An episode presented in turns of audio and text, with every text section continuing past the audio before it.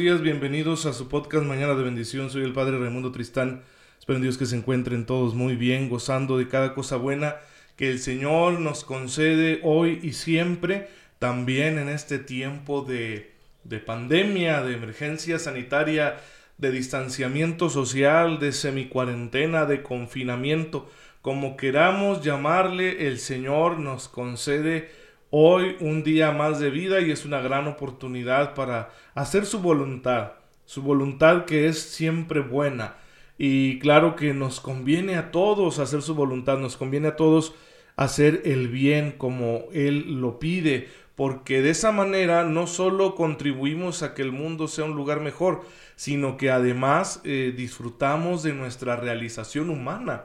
Estamos hechos para hacer la voluntad de Dios. La voluntad de Dios consiste en el amor, pero un amor verdadero que se convierte en servicio, no en un mero sentimiento pasajero. Y por lo tanto, cuando nosotros estamos haciendo la voluntad de Dios, estamos realizándonos en el amor. Así que nos conviene bastante continuar así, trabajar así, para que el Señor eh, premie nuestra vida y la premie con la vida eterna, una vida eterna que es una vida plena y feliz y que inicia desde aquí en este mundo, que no tenemos que pensar solo cuando Él venga por nosotros, que claro que ese será el desenlace final, sino que la vida eterna comienza aquí. Desde aquí podemos disfrutarla y gozarla, una nueva manera de existir.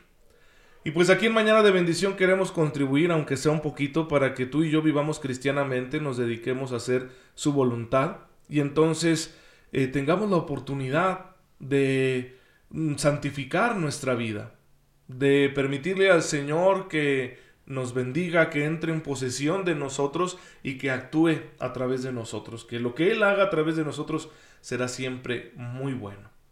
Entonces, pues que esta reflexión de mañana de bendición nos ayude, contribuya para que nosotros vivamos así. Que Padre, que podamos escucharle en la mañana y sentirnos inspirados por este podcast para poder darle al Señor un poquito más de lo que le estamos dando hasta ahorita. Entonces, bueno, de eso se trata la vida cristiana. Claro que siempre tendremos que discernir, porque aunque en general tenemos esta disposición de hacer la voluntad de Dios, habrá circunstancias, habrá situaciones en las que nos preguntaremos, ah caray, ¿y aquí qué es lo que Dios quiere de mí? ¿Qué me pide el Señor en medio de esta situación? Ahora con esta nueva circunstancia que estamos atravesando, ahora en esto nuevo que ha sucedido, bueno o malo, ¿qué quiere de mí? Entonces tendremos que discernir.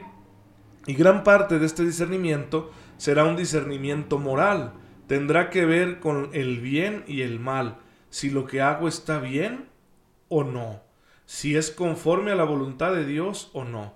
Si contribuye a mi dignidad y a la dignidad de los demás o si al contrario destruye esa dignidad. Y pues bueno, ahí entramos en cuestiones éticas y por eso la, la fe cristiana contempla un apartado ético que lo recoge el catecismo, es el tercero y es el que tenemos pendiente porque no lo terminamos en la última temporada de Mañana de Bendición.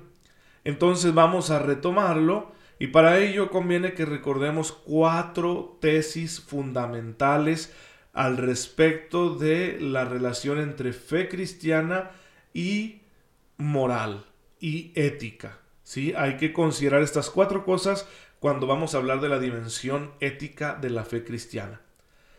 En primer lugar, y esto es muy importante porque tenemos la tentación de nosotros reducirlo todo a la moral. En primer lugar, lo que hay que señalar es que la fe cristiana, la religión cristiana, la iglesia, no se reduce a la moral. No somos una iglesia de moralistas. Nuestra religión no se reduce a estar viendo qué está bien y qué está mal. Nuestra relación es mucho más. Eh, la religión significa eso, relación. Entonces lo principal siempre será una relación con Dios. A eso vamos, y esa relación es personal y es comunitaria, y es la que nos salva, la que nos hace participar en la vida eterna. Así que, pues bueno, hay que pensar siempre en eso primero. Es decir, ¿Cómo estoy yo delante de Dios? ¿Quién soy yo delante de Dios? ¿Quién es Dios para mí? ¿Cómo desarrollo esa relación interpersonal? Y también con mis hermanos, porque también ellos son un espacio, un lugar donde se muestra Dios para mí. Dios está presente en el otro. ¿Cómo, cómo trato a Dios a través de mis hermanos? Y pues bueno, eso es el núcleo de la, de la religión cristiana. Si La revelación que encontramos en las escrituras, cuya plenitud es Cristo, tiene como objetivo que vivamos en esa relación. ¿sí? Una relación requiere conocimiento, por supuesto. Por eso el Señor Jesús nos dejó dicho que lo que Dios quiere es que tengamos vida eterna. Pero para tener vida eterna hay que conocer a Dios y a su enviado Jesucristo. Y con esta palabra de conocimiento en el sentido hebreo no se trata simplemente de una cuestión conceptual o de ideas, sino que se trata ante todo de una cuestión personal. Nos está invitando la palabra de Dios a que seamos amigos de Dios, amigos de, del Todopoderoso, amigos del Padre que nos ama, amigos de la Trinidad. Eh, Dios es un misterio muy grande, pero sin embargo se nos revela, se nos muestra en nuestra historia humana, precisamente porque quiere tener esa relación con, nosotros con nosotros. Perdón. Que en el sentido teológico más preciso, esta relación la llamamos filiación divina. Si Dios nos engendra a través del acontecimiento redentor de Jesucristo, el cual, del cual nosotros participamos por la fe y el bautismo, y entonces somos reengendrados, ya no como simples criaturas, sino ahora como hijos de Dios hijos de adopción, pero no una adopción meramente legal, sino una adopción, voy a decirlo así, es una palabra difícil de entender, una adopción ontológica, es decir, que transforma el ser, que realmente tú y yo por la fe y el bautismo nos convertimos en hijos de Dios, no solo nos llamamos hijos de Dios, sino que nos convertimos en hijos de Dios. Y es lo que dice el apóstol San Juan en su primera carta. Ahí encontramos estas palabras donde él dice, no solo nos llamamos hijos de Dios, sino que lo somos. Entonces somos hijos de Dios. Hay un verdadero cambio, una transformación en nuestro ser.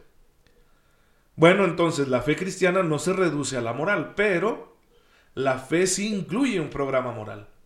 Porque tanto en el Antiguo como en el Nuevo Testamento encontramos la voluntad de Dios expresada con forma de preceptos, de preceptos morales, que nos invitan a distinguir entre el bien y el mal, a evitar el mal y a poner en práctica el bien.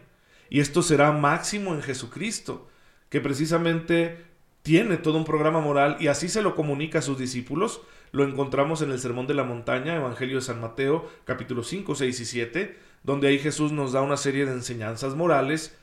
Algunas las retoma del Antiguo Testamento, otras son nuevas, sin nuevas actitudes morales, y luego las del Antiguo Testamento las interpreta en su sentido más puro y profundo. las corrige, ah, podemos decir porque Él es, él es Dios hecho hombre, entonces Él es el legislador. No es un simple profeta que recibe todo ya dado por Dios, sino que Él sabe lo que tiene que hacer y por eso nos da con su palabra una nueva forma de interpretar la voluntad de Dios, la ley divina, ¿sí? Con, con nuevas actitudes, con actitudes morales más elevadas, con nuevos valores como el perdón, etc. Entonces sí, no podemos renunciar a esta parte de nuestra fe. Y, y aquí es donde eh, si bien en el primer apartado, en la primera tesis que, les he contado, alguna gente la ignora y entonces está la tentación de vivir nuestra religión así, ¿verdad? Con, con, puros moralismos y eso sería un empobrecimiento de nuestra religión. En esta segunda tesis tenemos el problema de quien niega que la religión tenga que ver con la moral. Y entonces, pues podemos ser muy religiosos, entre comillas, pero luego vivir como nos dé nuestra regalada gana y eso no siempre significa que vivamos bien. Entonces estamos también ahí mutilando nuestra fe. Tercer tesis es que la dimensión moral de la fe cristiana no se limita a los diez mandamientos. Los diez mandamientos son la herencia perenne, vigente del Antiguo Testamento. Son lo más puro de la vida moral del pueblo de Israel. Y claro que eso tiene valor y vigencia para toda la humanidad a lo largo de toda la historia. Por eso Jesús no va a negar los diez mandamientos. Al contrario, muchas veces Él va a proponer, como en el caso del joven rico, que la conversión empiece por cumplir los mandamientos. Pero no se reduce. Sí, Jesús nos invita a más. Él va a decir que su justicia no sea como la de los fariseos, que vaya por más, que sea más generosa entonces la moral que se deriva de la predicación de Jesucristo no se va a reducir a los diez mandamientos, sino que va a ir por más. los va a interpretar en un sentido maximalista, es decir, hasta lo más radical. Por eso él utiliza este tipo de expresiones antitéticas. Ustedes han oído que se dijo, amen a sus amigos, odien a sus enemigos. Pero yo les digo, amen a los que los odian, amen a los que les hacen el mal. Entonces Jesús está pidiéndonos muchísimo más de manera que seamos cada vez más semejantes a Dios. Bien, la última tesis, la más importante, es que la moral cristiana tiene que ser el fruto de una respuesta interior de fe. Cuando yo recibo el Evangelio, cuando yo recibo la revelación, cuando yo recibo la palabra de Dios, que la recibimos de tantas maneras, todos los días en nuestras familias o en las parroquias o en un acontecimiento personal. Cuando yo recibo esta palabra de Dios que es viva y eficaz, Dios me pide una respuesta. Dios me está ofreciendo su amor y su verdad, pero me pide una respuesta. De ahí surgirá mi nuevo comportamiento moral como cristiano. Porque si yo no vivo la moral cristiana desde una respuesta personal, interior, de fe, al amor de Dios que se me revela y que llega hasta mí, entonces la moral cristiana me va a cansar porque la voy a estar viviendo como una moral impuesta desde fuera. Y eso no es sano psicológicamente hablando y por eso tantas personas de pronto dejan de comportarse como cristianos. Se cansaron porque lo estaban haciendo por mera obligación, vivían una moral de la obligación, una moral del deber pero sin sentido, una moral de las normas pero sin el amor. Que, hay normas y obligaciones como cristianos los tenemos, por supuesto, pero la motivación y el sentido de los preceptos morales que el cristiano asume están en esa respuesta de fe, en que yo quiero responderle así al Señor porque he aceptado que lo que Él me propone es lo mejor para mí, y sobre todo porque lo amo, y en mi amor deseo corresponder a mi Dios, y deseo corresponderle con una vida que le agrade. Entonces, si carecemos de esta motivación, pues no, no vamos a aguantar mucho viviendo como cristianos y van a suceder dos cosas. O me voy a amargar porque voy a ser bueno a fuerzas, porque voy a ser bueno, pero porque no he tenido oportunidad de hacer el mal, porque voy a ser bueno porque no he tenido el valor de llevar una vida a lo mejor más licenciosa. O voy a decir, esto no es para mí, me, sacudo las manos y me voy a vivir como yo quiera, ¿sí? renunciando a la calidad moral que me ofrece el cristianismo, para llevar una vida quizá disoluta, donde lo primero sean siempre mis impulsos, mis pasiones desordenadas. Pues bien, por eso les digo, esta es la tesis más importante, ¿sí? Porque es aquí donde uno se compromete personalmente. Y ya no es que me digan, ¿usted por qué se porta bien? ¿Por qué hace lo que Cristo manda? Y si yo digo, pues, pues porque no me queda de otra, no me quiero ir al infierno, es una respuesta insuficiente, ¿sí? Que no, no dura mucho tiempo esa motivación. ¿A qué estamos llamados? A madurar y a decir, lo hago porque quiero. Porque yo elegí esto, yo opté por esto. El Señor me eligió a mí, me llamó y yo le dije que sí. Y por eso tenemos un acuerdo, Él y yo, una alianza. Y yo voy a respetar los términos de esa alianza. Sé que Él es fiel conmigo, yo también quiero ser fiel con Él, aunque me cueste mucho porque soy pecador, soy una simple criatura humana, pero yo también quiero ser fiel. Entonces yo me he comprometido, nadie me está obligando a vivir de esta manera. Eso es lo más sano, Así lo vivió Jesucristo, así vivió Él haciendo la voluntad del Padre. Y es lo que tenemos que hacer nosotros, es lo que nos hace santos. Pues bueno, podemos hacerlo porque contamos con la gracia de Dios y no se me asusten. Este es un camino. Va de menos a más. Uno va creciendo y cada día se vuelve más capaz de hacer la voluntad de Dios. Pues bien hermanos, hasta aquí dejamos esta reflexión. Espero que les ayude.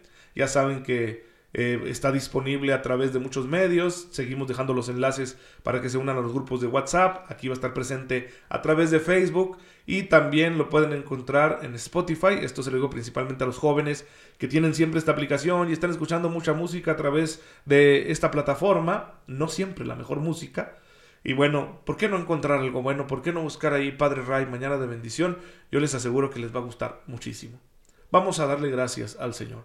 Padre, te bendecimos porque nos sigues concediendo reflexionar acerca de tu palabra, conocerte cada día más para amarte mejor con nuestras obras. Ayúdanos, Señor, y defiéndenos ahora de esta enfermedad que se cierne sobre el mundo entero, para que pronto podamos restablecer nuestras actividades habituales y aprendamos a ser generosos y humildes. Tú que vives y reinas por los siglos de los siglos. Amén. El Señor esté con ustedes. La bendición de Dios Todopoderoso, Padre, Hijo y Espíritu Santo, descienda sobre ustedes y los acompañe siempre. Qué gusto estar en contacto con todos.